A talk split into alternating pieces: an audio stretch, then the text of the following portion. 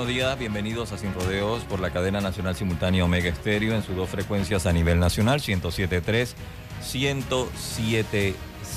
También nos puede escuchar a través de nuestra página web www.omegastereo.com, descargando la aplicación de Omega Estéreo en Play Store y en App Store totalmente gratis, o en el canal 856 para las personas que tienen el sistema de cable de Tigo.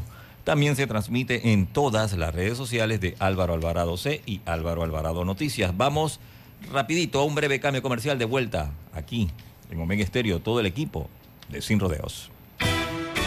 ¿Se imaginan si todas fuéramos iguales?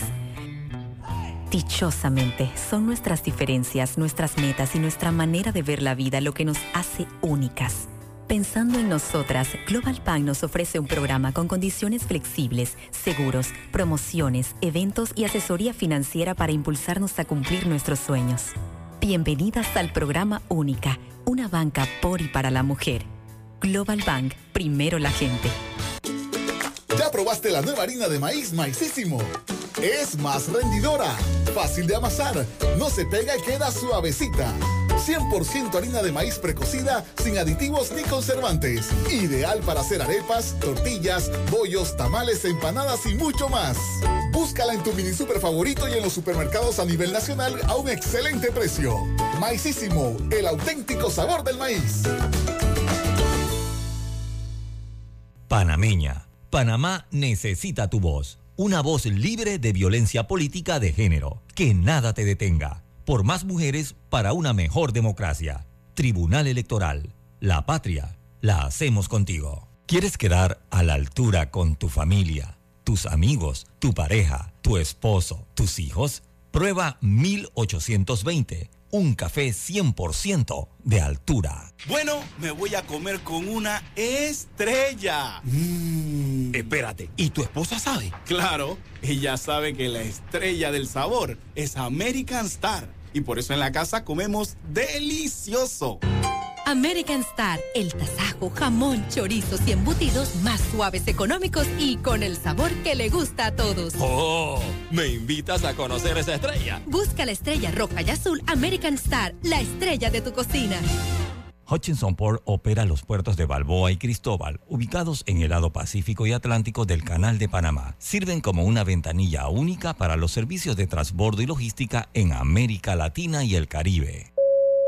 En el Metro de Panamá nos mueve crear un mejor futuro. ¿Sabías que con la ampliación de la línea 1 hasta Villa más de 300.000 personas estarán conectadas a ese futuro tan próximo y a todos sus beneficios? Metro de Panamá, elevando tu tren de vida. Lo que uno sueña y se imagina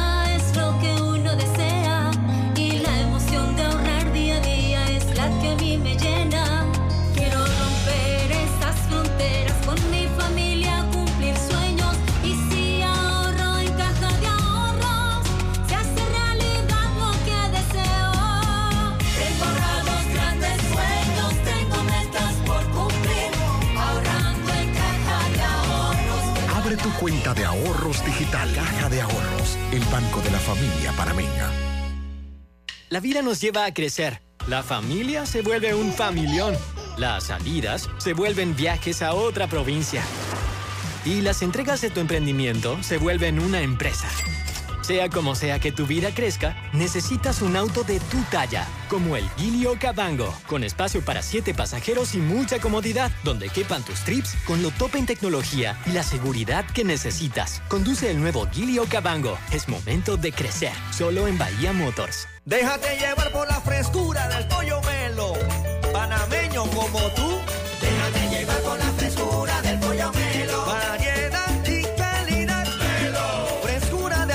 estándares. la calidad es una promesa para llevarte el pollo melo siempre fresco hasta tu mesa. Déjate llevar con la frescura del pollo melo. Por su sabor y calidad lo prefiero. Déjate llevar con la frescura del melo. A los gigantes equipos de Minera Panamá los repara Ernesto Arauz. No hay tarea demasiado grande para este chiricano y Walter Arcia hace su parte en ese gran taller. Ahorita soy mecánico 2 y las aspiraciones mías son llegar a ser mecánico 3 y seguir subiendo. Son más de 40.000 empleos que genera Minera Panamá, dándoles oportunidades de formarse y crecer a panameños de todo el país, como Keila de Coclé e Irving de los Santos. Con herramientas siempre hay trabajo. Minera Panamá, oportunidades que mueven la economía.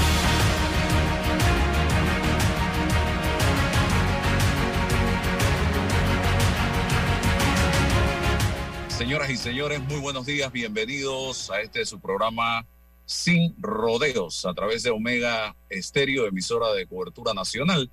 Hoy es martes 22 de agosto, año 2023. Estoy con la licenciada Ana Matilde Gómez, como todos los martes, y en el tablero de controles me acompaña Roberto Antonio Díaz. Eh, licenciada, muy buenos días, gracias por estar aquí con nosotros. Eh, quiero primero Buenos días, Álvaro. Buenos días a ti y a todos los que siguen este programa por las distintas redes y, y que escuchan la radio. Gracias. Rapidito, eh, esta mañana recibí quejas de usuarios del Metrobús de una cada día mayor escasez de buses en distintas rutas. Déjame Dicen que son horas esperando en las zonas pagas. Y, y te ¿Qué digo pasa? algo, Álvaro, que yo, por lo que entiendo en el Metrobús, por el patio, cuando sacan las imágenes en los distintos noticieros de las imágenes de los patios con tantos buses parados, uno Están se da dañados. eh, a eso, a lo eso quiero ir. Aquí hay un problema de abastecimiento de repuestos por parte de quien debe proveerle eso al Estado. Y la pregunta que yo me hago es, ¿dónde está la oficina, en este caso la, la autoridad de contrataciones públicas, por la dirección de contrataciones públicas, porque aquí hay personas que ya no deberían poder volver a licitar con el Estado para traerle buses ni para proveer piezas, porque queda más que claro o evidente que no tienen el stock en Panamá y que tampoco tienen la capacidad, porque tú los ves que licitaron en la primera y quedaron mal, pero cuando abren la segunda licitación o otra licitación o hacen la apertura para que haya proveedores de las piezas, algo ocurre porque se licitan los mismos y si no las tiene listas es porque no las tenía siquiera listas la primera vez. No sé si me, me estoy explicando lo que quiero decir. Alguien que te falla en una segunda licitación habiendo participado en la primera y te quedó mal, prim- uno, ¿por qué lo dejas participar? Ah, porque el mismo cuento de siempre, ¿no? La ley de contrataciones públicas, que se la han hecho a la medida a los gobiernos, la ley de contrataciones públicas no le impide a nadie que no esté condenado o inhabilitado participar. Oye, debería ser la posibilidad de una institución solicitarle a contrataciones públicas, por favor pongan a esta persona en un listado de alertas, en un tablero de alertas. Hasta que tú no cumplas con el primer incumplimiento, tú no puedes volver a licitar. Yo creo que en un país serio eso sería así, Álvaro. No sé si tú concuerdas conmigo. Totalmente de acuerdo. Eh, hay eh, en los patios de acá del Chorrillo y en Tocumen hay decenas de buses allí estacionados con algún problema eh, de pieza. mecánico de pieza. problema mecánico que tienen la necesidad de una pieza. Entonces yo me pregunto, ¿qué es lo que nos van a cargar? Y digo nos van a cargar porque todos los que escuchan este programa debemos estar conscientes de algo. El los gobiernos no tienen plata por sí mismos. Los gobiernos tienen plata para ejecutar proyectos, obras y todo lo que nos ofrecen, lo que compran, lo que hacen, es a partir del el cobro de impuestos. ¿no? Hay otras fuentes, sí, los préstamos, la deuda, que también en eso no- nosotros ya nos estamos volviendo expertos, ¿no? En pedir prestado para gastar, no para invertir, pero básicamente el presupuesto se elabora a partir de lo que se estima que se va a ingresar a partir de todos los impuestos que se cobran. Y todos pagamos impuestos, porque aunque usted esté exonerado del impuesto sobre la renta, porque su ingreso no sea mayor de 900 mil dólares, cuando usted va al supermercado o a la tienda y paga el 7%, usted está contribuyendo a que le- al gobierno tenga plata. ¿sí? Entonces, esos dineros, uno se pregunta, bueno, ¿qué es lo que nos quieren ahora condenar? ¿A que esos buses van a ser declarados chatarra? ¿Los dejan, los, los se deshacen de ellos como chatarra? ¿Alguien hace el gran negociado de la chatarra y entonces resulta que tenemos que comprar buses nuevos? O sea, alguien debería salir a explicar qué es lo que está pasando. Negociado. El negociado de la chatarra y el negociado de la compra de buses nuevos. Exactamente, porque si no se le da mantenimiento, si nadie está proveyendo las, las piezas en el momento en que se necesita, evidentemente eso está condenado a morir. O sea, está condenado a convertirse en una chatarra. Entonces, Así como hay cientos o miles de carros en patios de las instituciones del Estado que no sirven, convertidos en chatarra. Usted se da cuenta, usted va acá a los ministerios y ve cantidad de carros deteriorados porque no se compró o no se le dio el mantenimiento adecuado o no se compró la pieza en el, en el momento adecuado. Así es. Entonces, hay un llamado de atención. Yo pienso, Álvaro, sí deberían salir a explicar los señores de mi bus. Digo, es que eso fue un gran negociado desde el inicio que se hizo. Si tú buscas las, los videos de la asamblea y verás yo poniéndome a semejante contrato que evidentemente favorecía muchísimo eh, a, la, parte que, estaba vendiendo, pues como quien dice, que el Estado viniera a, a adquirir esa, esa parte, ¿no? Entonces yo, mi llamado es tiene que haber transparencia en la explicación, tiene que salir porque es que es una necesidad básica. El transporte público es una necesidad básica. Las personas, aquí no todo el mundo de, puede estar condenado a tener que comprar un carro. Y Por eso es que estamos como estamos, que no, no, se puede transitar en las calles de Panamá. A porque además ahora la vialidad, bueno, porque además que ha sido una gran torpeza reducir vialidad con, con, con la, los diseños que han hecho y porque cada vez las personas están más condenadas a irse a las periferias porque las ofertas de vivienda a costos que se pueden pagar están cada vez más lejos de los centros urbanos o de sus centros de trabajo o áreas de trabajo para los que tienen trabajo.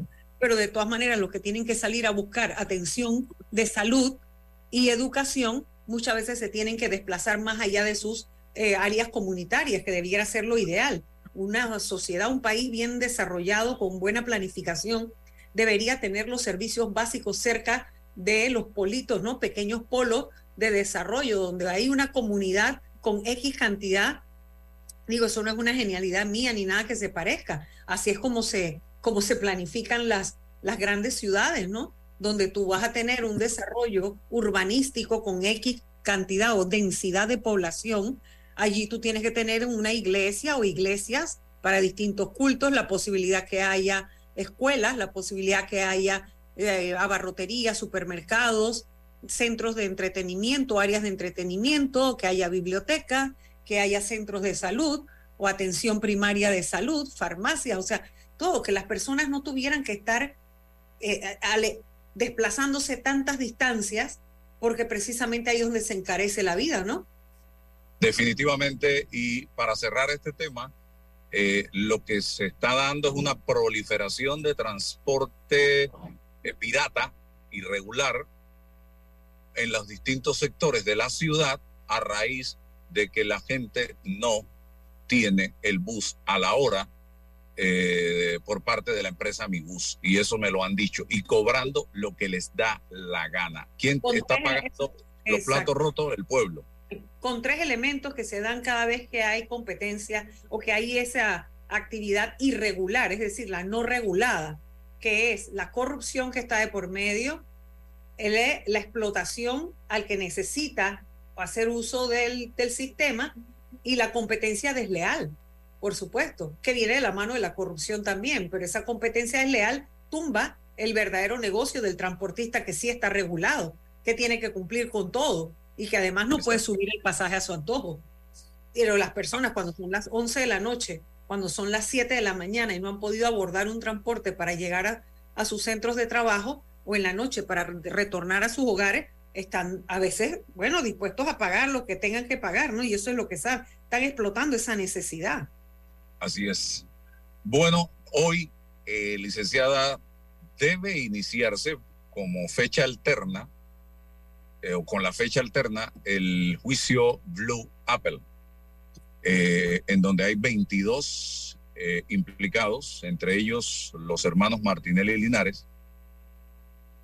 Sin embargo, la semana pasada, cual mago con el, el conejo que sale del sombrero, y gracias a el Parlacén y su presidente, miembro del PRD, del direct, él es directivo nacional del PRD, es parte de la dirección de este partido, Amado Cerrut, y un grupo de diputados eh, en Nicaragua eh, juramentaron a estos dos señores y ya son miembros del el Parlacén, incluso están habilitados esta semana como principales por sus principales eh, para sesionar en el Parlacén en Nicaragua. Eh, yo tengo primero un comentario. Nicaragua para mí no tiene la moral para absolutamente nada y el Parlacén que no ha dicho ni esta boca es mía en relación con todas las arbitrariedades, los abusos, las violaciones a los derechos humanos que se han cometido en Nicaragua, utiliza precisamente ese país para juramentar a estos dos eh, señores. Eh, ahora bien, yo quiero eh, que me explique qué va a pasar, eh, porque ellos ahora tienen una coraza, cual Quijote de la Mancha, de acero inoxidable, que se llama cierta inmunidad o, ropaje, que les da este cargo, que no pueden ser procesados por la justicia ordinaria y que tienen entonces que pasar a una instancia superior, que sería la Corte Suprema de Justicia. La licenciada Ana Matilde Gómez, que de- es ducha en estos temas, nos puede eh, hacer eh, docencia en relación con lo mismo. Y si esto eh, atrasa, dilata el proceso, que pareciera, según algunos, que es lo que se está buscando con esta inmunidad. Adelante, licenciada. Gracias Álvaro. Lo primero, coincidir contigo en que este episodio que se ha vivido con la fugaz e imperativa, eh, eh, como te digo, juramentación de los hermanos Martinelli, faltando solamente un un año para que se termine el periodo, porque los periodos de los, de los diputados del Parlacén es coincidente con los periodos presidenciales, es decir, solo fungen por cinco años, bajo las mismas condiciones que cada país le da a sus diputados nacionales. Y siendo ellos suplentes, no veo qué función, qué, importancia, más allá de la conveniencia personal, de buscar aquellos beneficios de las prerrogativas funcionales, es decir, aquellas características que le vienen propias por el hecho de estar en ese cargo, que es lo que estaban buscando. Sin embargo, en Panamá, a diferencia de otros países, aquí no está la inmunidad que tienen los diputados. En la reforma del 2004 de la Constitución, aquí en Panamá se logró tumbar la inmunidad parlamentaria y solamente ha quedado el fuero funcional, es decir, esa prerrogativa de que en lugar de juzgarlos la justicia ordinaria van a la Corte Suprema de Justicia en aquel entronque, aquel enroque que hay de que la Corte investiga a los diputados y los diputados a la Corte. Bueno, pero en la Corte Suprema de Justicia todo lo que se aplica es, es ya sistema acusatorio, por lo tanto, en teoría, esto debería ser más rápido. Cuidado y nos da una gran sorpresa la Corte y yo espero que sea así. Si la Corte Suprema de Justicia hace conciencia del momento histórico que estamos viviendo y del caso tan grande de corrupción que significó Blue Apple, que fue crear, como quien dice, unas bolsas común, una sociedad en la que se depositaban los dineros de las coimas, de esas empresas que al contratar con el Estado y que eran buscadas por el propio gobierno, en el gobierno de Ricardo Martinelli, como presidente de la República, empresas en las que eran buscadas para contratar, se les hacía un traje a la medida y una vez que, entre, comillas, se ganaban la licitación a través de adendas sobre precios y, otras formas, adelantos o anticipos, eh, recibían pagos del propio gobierno y eso lo convertían en una coima, que en lugar de ir a la obra pública contratada, calles, lo que fuera que se estaba contratando ahí, usted va a poder seguir, las personas van a poder seguir el juicio en las páginas de YouTube de, de la propia órgano judicial y también algunas televisoras locales van a estar transmitiendo, si se puede decir aquí Álvaro, por ejemplo, TV Max de Canal 2 lo va a transmitir como hizo con el, con el caso New Business. Y como espero lo haga con el caso de Brecht para que los panameños podamos darnos cuenta que esto no es ningún montaje político, sino que hubo todo un entramado de corrupción diseñado desde la cabeza, desde la presidencia de la República que permeó a todas las instituciones y todas las obras públicas se convirtieron en oportunidades de negocio para quienes estaban en los distintos cargos, ministros, o la persona que aprobaba o la presidencia de la República o en este caso los lobistas, los que iban por ahí tocando la puerta, tu cheque ya está listo, cuánto es tanto por ciento para dártelo. Eso lo vamos a ver en el juicio. Entonces la Corte Suprema ahora, con respecto a estos dos eh, señores, a estos dos panameños, lo único que tiene que hacer es instaurar su tribunal, es decir, designar un fiscal, eh, un magistrado fiscal, tal como lo dice la, la ley y la constitución panameña, en el sistema acusatorio, eh, tiene que haber un magistrado fiscal, tiene que haber un magistrado juez de garantías y la Corte constituirse en el Pleno para poder conocer ya de este proceso en contra de los hermanos Martinelli. Es decir, no es que no van a ir a juicio, van a ir a juicio ante la Corte Suprema y esperemos que la Corte Suprema de Justicia, con lo que ya tienen, porque esto no es para empezar de cero, sino arrancar allí donde está con lo que hay para que la Corte Suprema de Justicia los procese y los juzgue. O sea, los juzgue y decida si son culpables o inocentes de lo que se les señala. Esto exactamente es lo que va a ocurrir también en el caso de Brecht. Esto, bueno, sí, sí, ellos también están mencionados en el caso de Brecht, como en efecto lo están, porque ellos mismos se, se autocalificaron como el, pues los maltratados por su padre, ¿no? Que tenían que ir a, a tocar las puertas y, y a pedir las coimas y todo lo que ellos contaron en los Estados Unidos, donde ya fueron condenados por el uso del sistema de ellos para conspirar, para utilizar el sistema financiero norteamericano para lavar estos activos, ¿no? Entonces, dineros mal habidos, dineros que venían de obras públicas. Así que vamos a ver qué ocurre allá, porque pues esa condición también hay que acreditarla en aquel, en aquel proceso y por lo pronto vamos a ver el tratamiento, cómo se, se, se constituye en tribunal de juicio eh, la Corte Suprema bajo el modelo acusatorio para hacerlo responder ante la justicia. Ok, eh, aquí se va a requerir evidentemente el levantamiento de un fuero que ellos tienen por parte del Tribunal Electoral o no? No, lo que ocurre es que a ellos les aplican, no, esto, esto no es fuero penal electoral, Ok. fuero electoral penal, esto es prerrogativa funcional solamente. Es decir, ellos solamente lo que les hace de diferente es la condición de que al ser diputados suplentes del Parlacén le aplica lo mismo que a los principales y a los principales del Parlacén se le aplica lo mismo que a los diputados nacionales. Y en Panamá lo único que existe una vez que en el 2004 con la reforma constitucional se eliminó la inmunidad es que quedó la prerrogativa funcional de que los procesa, los juzga, los procesa y los juzga la Corte Suprema de Justicia. Eso es toda la diferencia. No es que no van a ser juzgados. Ok, pregunto ahora. ellos están El- buscando es el tiempo de poder enmarañar, de alguna manera enturbiar, empantanar o entorpecer el trabajo de la jueza a la que le cogieron miedo porque ya saben que sí condena, que es una mujer que se apega a las pruebas, que no la pueden intimidar por más que le hicieron cuanta cosa baja pudo haber en el caso New Business, golpes bajos que le dieron y la jueza falló en derecho.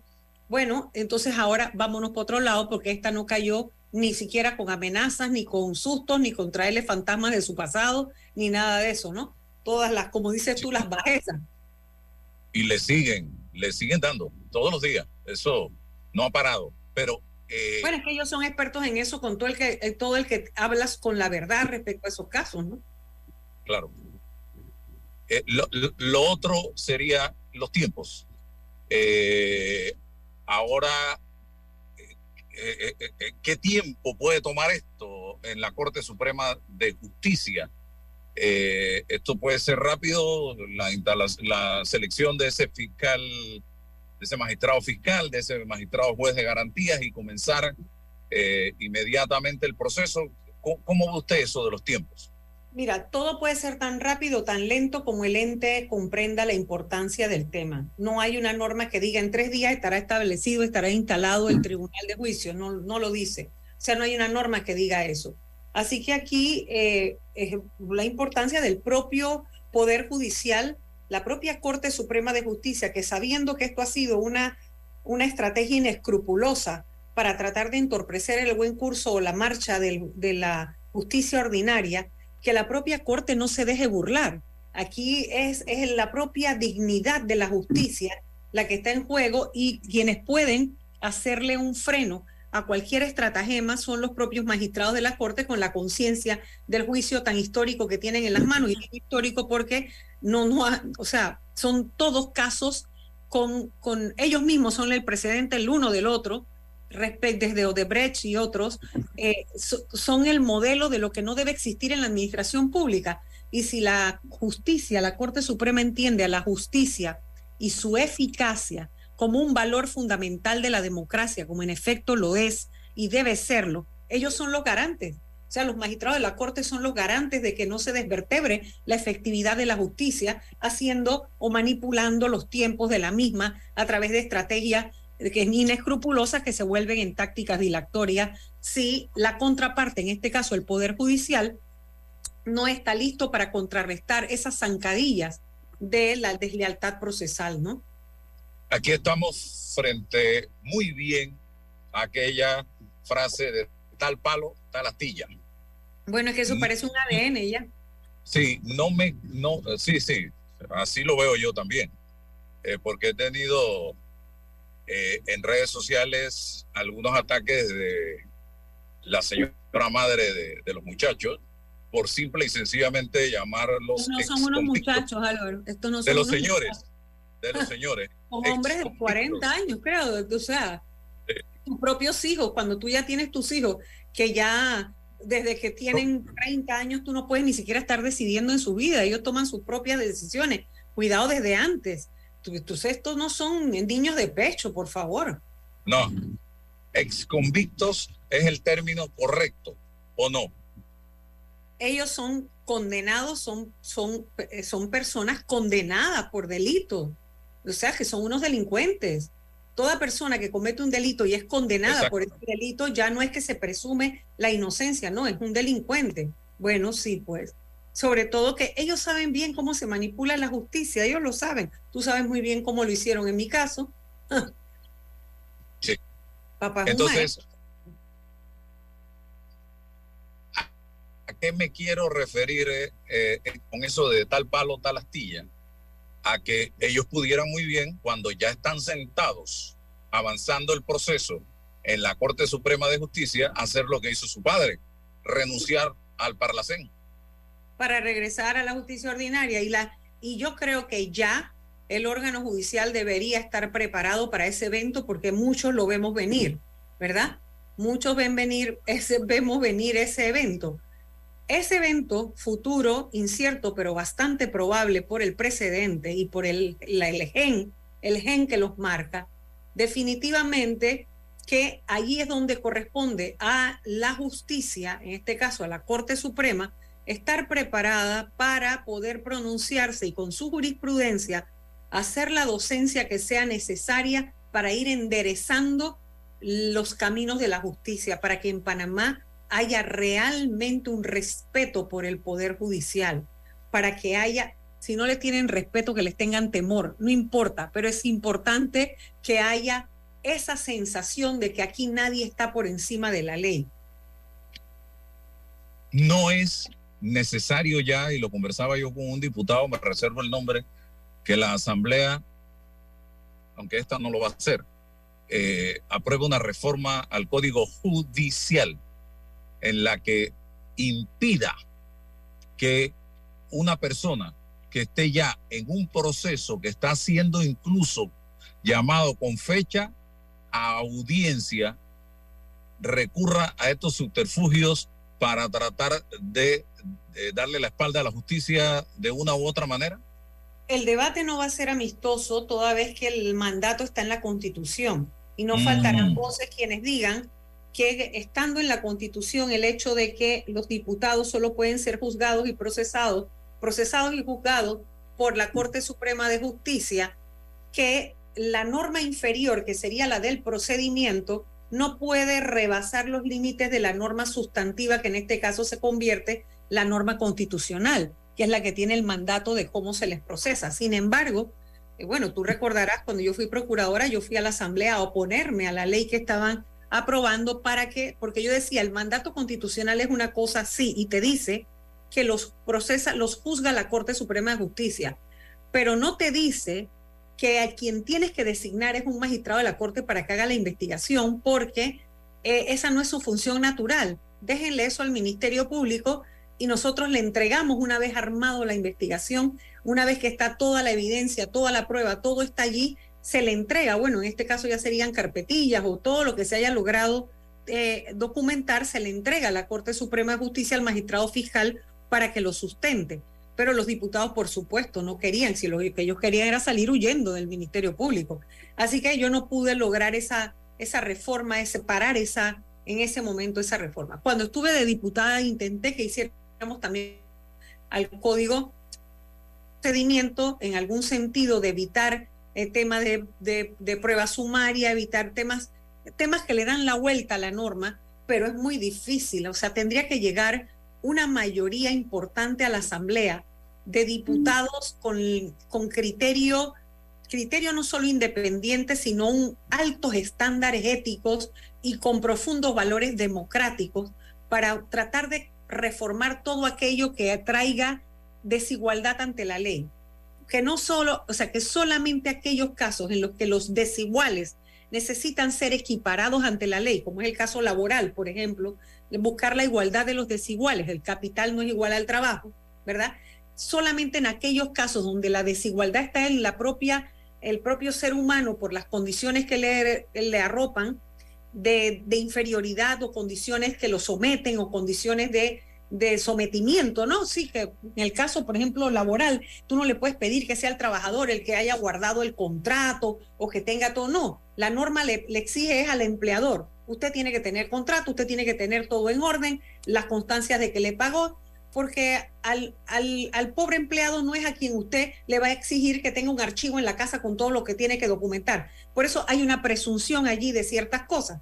Bueno, esa igualdad que pone la ley, a lo inversa, usarla en el proceso penal para quitarle a ciertos ropajes, ciertas condiciones de igual, de, de privilegio que le da el tratamiento a ciertas investiduras que hacen que no haya igualdad ante la ley, ¿no?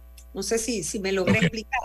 Pero entonces, eso, para lograr eso, tenemos que llegar a la Asamblea una cantidad de diputados comprometidos con este tema, independientes de criterio, con buena formación, para poder hacer ese debate y no dejarse enredar con vericuetos legales y con, con leguleyadas, ¿no? De que si sí, que si no, que si por qué, que tal vez que mejor, mejor es no, sino un buen análisis para poder darle a este país mayores, eh, cerrar en este país los espacios de impunidad.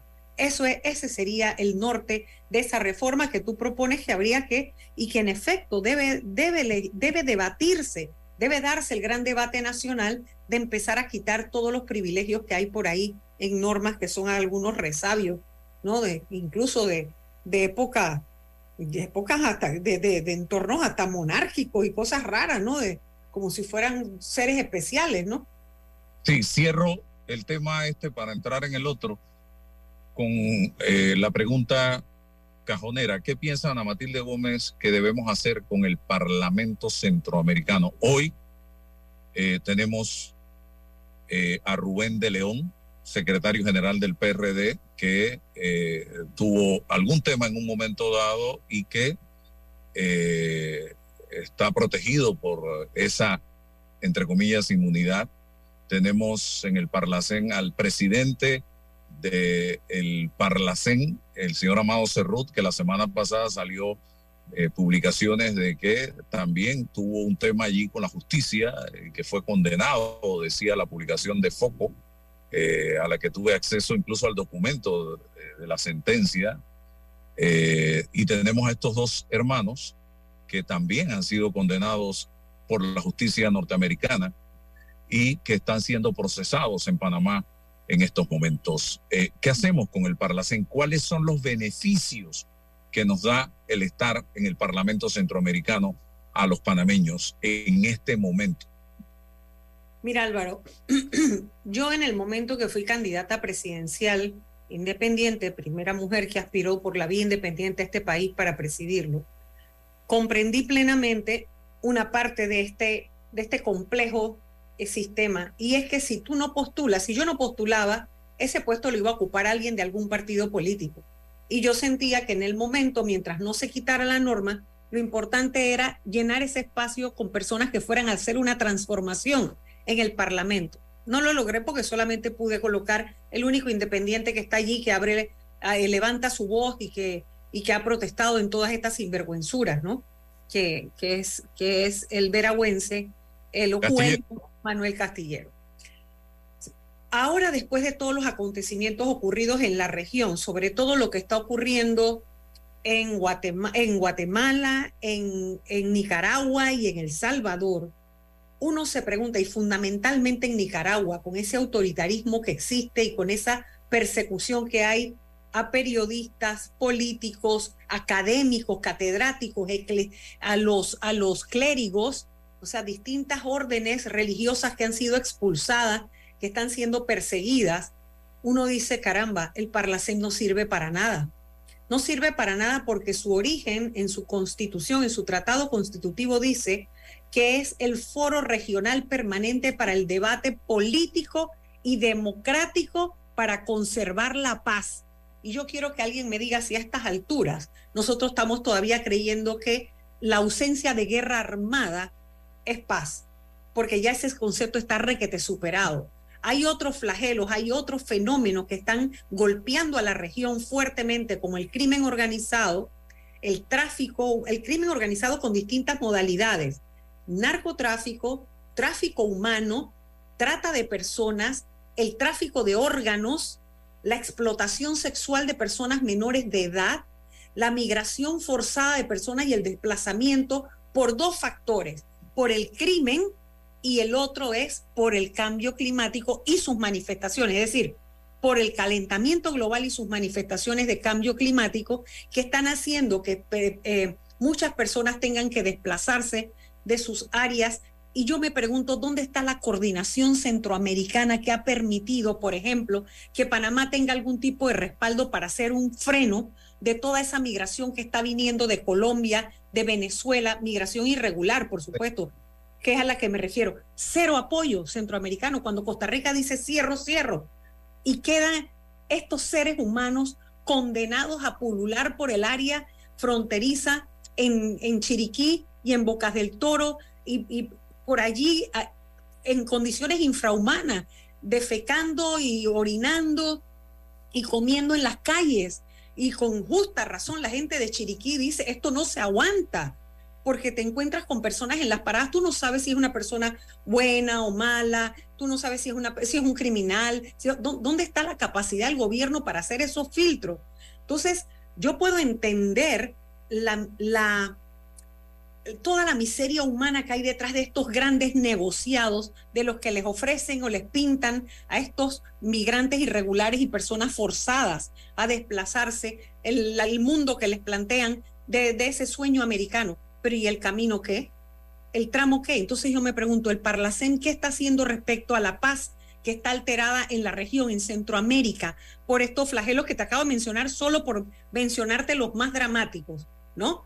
Nada, nada. Y aunque uno no, no participa en un ente regional o el derecho internacional no está diseñado para el beneficio personal, es decir, yo no me haría la pregunta, ¿cuál es el beneficio que tengo yo como Panamá directo?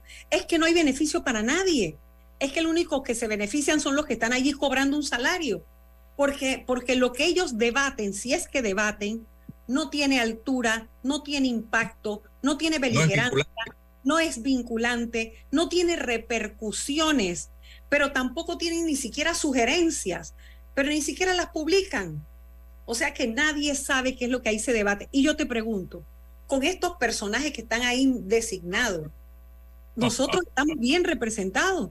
Nosotros realmente, los hermanos Martinelli, van a decir algo allí que valga la pena para nosotros como, como nación. Como, o sea, ¿qué pueden ellos, qué discurso pueden ellos enarbolar? Pues, además que no les importa, porque además nadie vota por un suplente. Así que dejen de hacer tanto aspaviento de que ellos fueron electos por el pueblo. ¿Qué pueblo si nadie vota por un suplente? La gente vota por los principales. La gente a veces ni se entera quién es el suplente. ¿Me explico? Entonces, realmente yo sí creo que ha llegado el momento de ese gran debate nacional de si Panamá amerita o no pertenecer al organismo y que se hagan todos los mecanismos que se tengan que dar, los pasos que en derecho internacional y en la- de acuerdo al derecho constitucional nuestro y las normas de los tratados, cómo se repudia, cómo se protesta un tratado y que Panamá comience a dar los pasos. Y, y ojalá, pero sabemos que esta asamblea no lo va a discutir porque ahí hay una mayoría que tiene realmente un beneficio porque están pensando en que su candidato o su presidente se vaya a refugiar allí o su vicepresidente inmediatamente que termine el periodo porque entran por mandato del propio tratado constitutivo, es decir, por derecho propio, no por elección. Bien decía la abuela eh, cuando expresaba tienes boca de santo, cuando Martinelli dijo cueva de ladrones. Bueno, y mira es hemos que- quedado, bueno, hemos quedado todos dándole la razón. eh, Bueno, mira, Álvaro, antes que se nos acabe el tiempo, yo quería tratar un tema, si me permites. Ayer se dio un enfrentamiento en las afueras de la Asamblea Nacional. entre bienvenido. Gracias. Porque empieza el debate de ese contrato minero en el tema de si Panamá, o sea, a ver, el debate en la Asamblea lamentablemente no es si Panamá tiene vocación de país minero y si los panameños hemos decidido en un gran referéndum ser un país minero. Es simplemente el contrato que el gobierno nos ha impuesto porque es un contrato que no se consultó con el pueblo. Y uno dice, ah, pero los contratos lo tienen que consultar. Bueno, uno de esta naturaleza sí. ¿Por qué? Porque cuando nos hicieron la gran consulta nacional, es a través de, ay, ¿cómo se llamó? Que participamos académicos, eh, eh, funcionarios, sociedad. Eso mismo, eso mismo. ¿De qué sirvió las horas que dedicamos tantos panameños que de, de sus hogares, desde sus trabajos, sacaron el momento para debatir, escuchar, leer y proponer? Eso fue un trabajo arduo, no sirvió absolutamente de nada. Yo quiero que tú sepas que allí, en la gran consulta del pacto del bicentenario, la mayoría de los panameños que participaron pidieron que Panamá tuviera moratoria la minería metálica, que hiciera un alto en las concesiones de explotación para la explotación minera y que decidamos como panameños bien qué, qué es lo que queremos como país, hacia dónde vamos como país. Nosotros somos una franja muy estrecha, con una enorme biodiversidad que se impacta exactamente en el área conocida como corredor mesoamericano, que está impactada por la actividad minera. Y ese contrato es un contrato perverso. Yo entre más lo leo y las partes que he leído y entre más sigo leyendo, más, eh, más dolor siento como panameña de cómo es posible que pocas personas puedan decidir un futuro tan nefasto sobre la vida de tantos otros. Es decir, las consecuencias de la contaminación que genera la actividad minera cielo abierto no se verá hoy, no se verá mañana, pero tú, yo, todos somos responsables ante nuestros hijos y nuestros nietos de la, de la calidad de vida que van a tener. No es los tres reales que se están ganando los que hoy lucran con la actividad minera, ni la actividad económica que se genera alrededor de ella, que yo puedo entender eso, y ahí ahí el punto que quería llegar, que me dolía mucho ayer ver la escena, panameños contra panameños, ambientalistas, había siempre, como siempre hay unos agitadores allí que se meten, que eso se meten en cuanta paila suena en la calle, pero había legítimos, había legítimos defensores del ambiente que es un derecho humano, no es cualquier derecho. El derecho humano a tener un ambiente sano es por ti, es por mí, es por nuestros hijos, por nuestros nietos, por, por las generaciones futuras. ¿Qué responsabilidad tenemos nosotros hoy con los que vienen mañana del deterioro ambiental que les vamos a dejar? Esa no es una actividad que nosotros tenemos obligados. Hombre, mientras, el, mientras la riqueza esté en el suelo es nuestra, en el subsuelo. Mientras esté allí es nuestra pongámonos de acuerdo. Cuando nosotros tengamos las condiciones, decidiremos si eso es lo que queremos hacer. Mientras tanto, ¿a quién le correspondía? Al gobierno buscar las actividades alternativas que pudieran dar los ingresos para que esas personas que están en la calle hoy, hombre, por supuesto que muchas de ellas llevadas en buses del propio, de la propia minera, ¿verdad? Dice a defender sus puestos de trabajo, no somos ingenuos, por favor. Pero ¿por qué no quieren enfrentar a los unos con los otros? si esto tenía que ser un debate razonado, sano, con tiempo. Ahora están apurados porque nada más ayer vimos una parte. Pero imagínate cuando se dé el enfrentamiento de que le han querido meter en la cabeza a los pobres jubilados, meternos, porque yo también estoy, a los jubilados, que esos 375 millones, que además no están garantizados más allá de los primeros años, y que si baja el precio del cobre, no hay manera que nos paguen lo que están diciendo, porque además también pueden suspender la operación por años si lo decide la empresa. Todo eso está en el contrato. Entonces uno se pregunta, pero ¿cómo es posible que haya panameños que hayan negociado semejantes condiciones? Y uno se siente amarrado, se siente frustrado. Entonces imagínate tú si encima van a usar a los pobres jubilados para tirarnos a la calle también para que nosotros vayamos a luchar por la defensa del IBM, pues, porque ahora resulta que eso es lo que va a rescatar el IBM. ¿Cuál es el proceso? es mucho mayor. ¿Cuál es el proceso en la asamblea? Porque en la asamblea no se puede cambiar un punto ni una coma. De Tres un debates. contrato, ajá, un contrato ley no, el contrato lo negocia el gobierno por mandato constitucional y la asamblea le tiene que dar tres debates en los que o lo aprueba o no lo aprueba. Y lo, lo aspiracional sería que el debate fuera tan sesudo y participativo que aquella omisión del gobierno la asamblea no la repita. La asamblea es el foro más, más popular por antonomasia y uno, uno aspiraría que en una verdadera democracia los diputados permitan la apertura que no se dio durante, en, el, en el Ejecutivo y que, y que salve esto. Y por supuesto todos estamos esperando, aunque ya va a haber un daño de por medio, daño de por medio, que en caso que la Asamblea no defienda los intereses nacionales y rechace este contrato, que la Corte Suprema de Justicia lo declare inconstitucional porque es inconstitucional, porque adolece de las mismas fallas de la primera vuelta y otras adicionales. O sea, tiene más elementos de inconstitucionalidad que el primero, porque además ya hay un fallo de la Corte de cómo debió haber sido el procedimiento.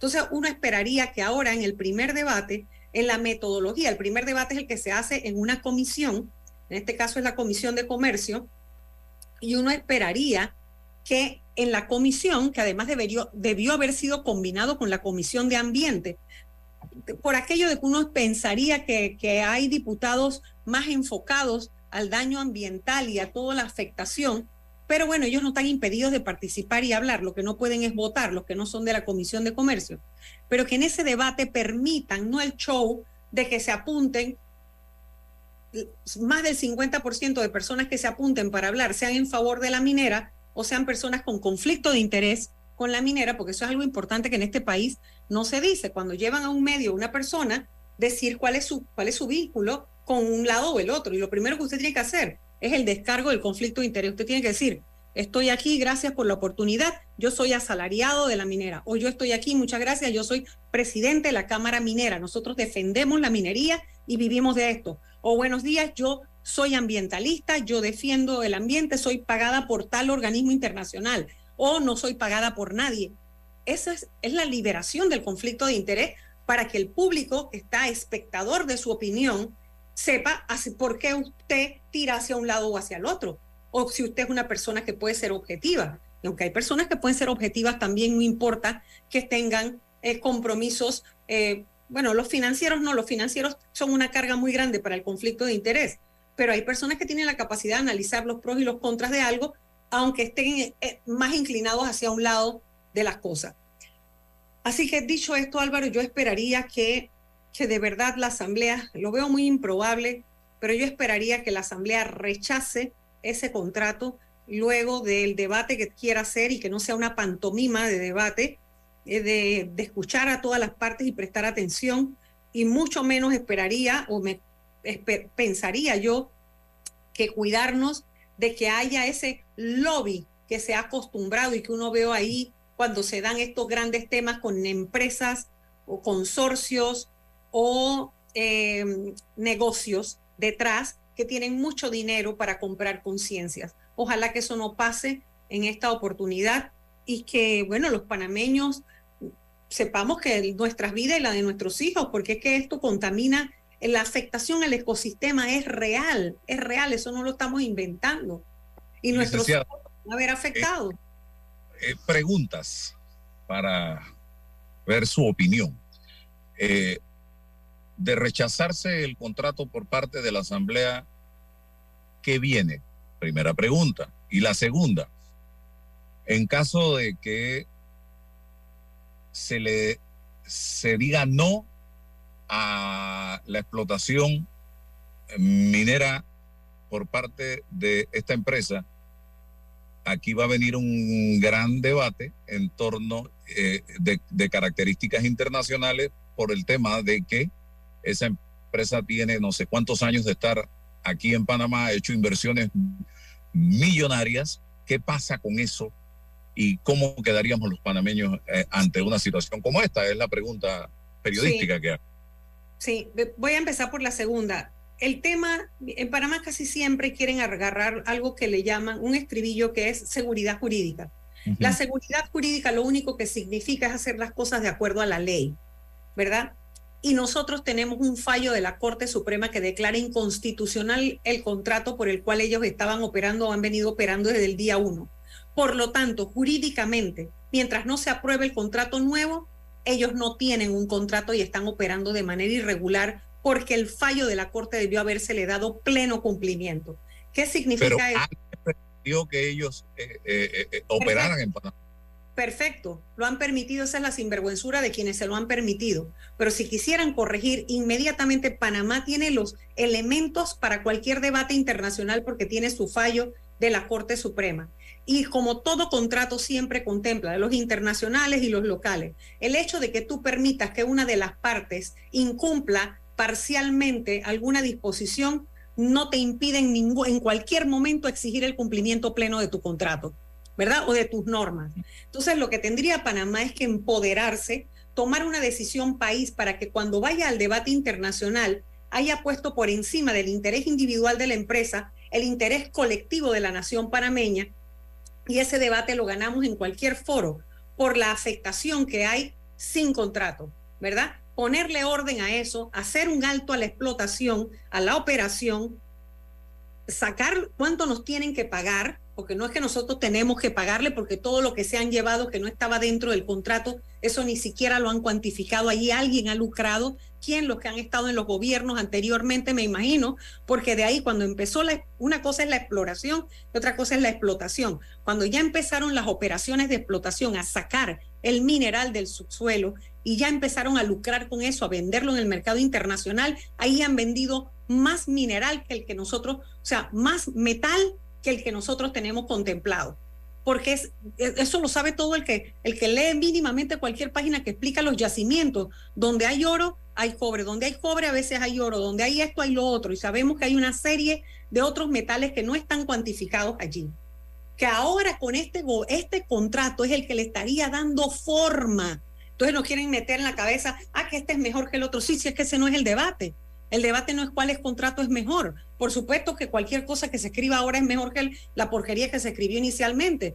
Pero es que inicialmente no sabían ni siquiera lo que había. Ahora ya sabemos lo que hay. Entonces, no pasa absolutamente nada si las cosas se hacen en regla. Si a partir del fallo de la Corte se toman las medidas necesarias para controlar esa operación, para parar esa operación, poner en orden las finanzas, lo que tengan que pagar, lo que tengan que saldar y tener una salida escalonada ah, si habrá que dar una compensación, puede ser, yo no creo, porque realmente ellos se han llevado más, ya te digo, más de lo que nos han reportado, y eso nosotros deberíamos estar en la capacidad de poder cuantificarlo y probarlo, pero ni siquiera ese ejercicio hemos querido hacer. Entonces, eh, la, primera, la primera parte que me preguntaste fue... ¿Qué eh, pasa si se da el caso en la Asamblea? De que lo rechace la Asamblea. Uh -huh.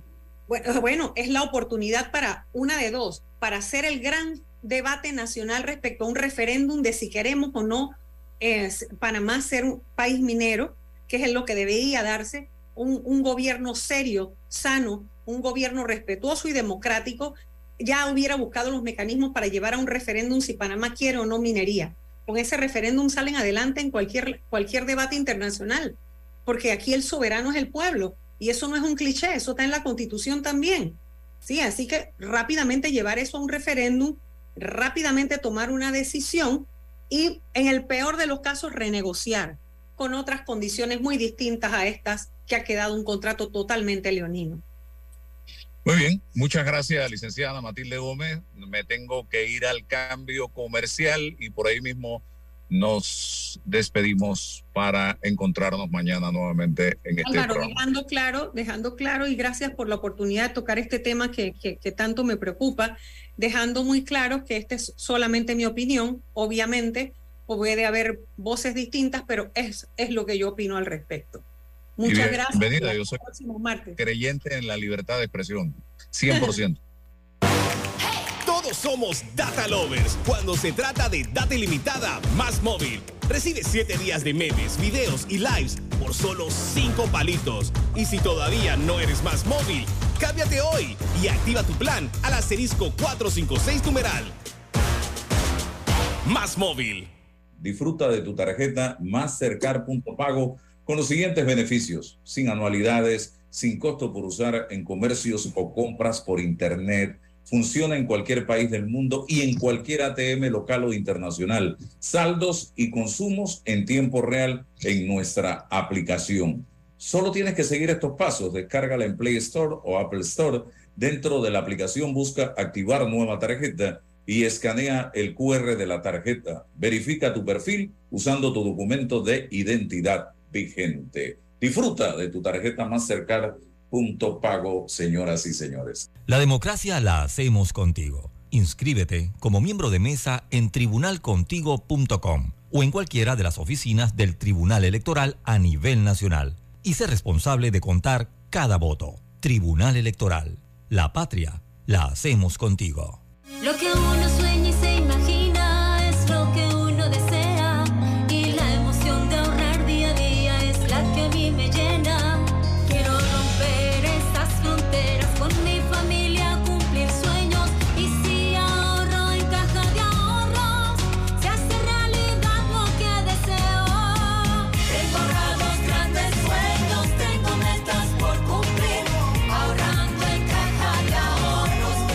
cuenta de ahorros digital. Caja de Ahorros, el banco de la familia panameña. Hutchinson Port administra y opera los puertos de Balboa y Cristóbal, ubicados en el lado Pacífico y Atlántico. Están conectadas por ferrocarril y una carretera transcontinental con una distancia de 80 kilómetros. La información de un hecho se confirma con fuentes confiables y se contrasta con opiniones expertas. Investigar la verdad objetiva de un hecho necesita credibilidad y total libertad. Con entrevistas que impacten, un análisis que profundice y en medio de noticias, rumores y glosas, encontraremos la verdad. Presentamos a una voz contemple y un hombre que habla sin rodeos con Álvaro Alvarado por Omega Estéreo. Gracias por su sintonía.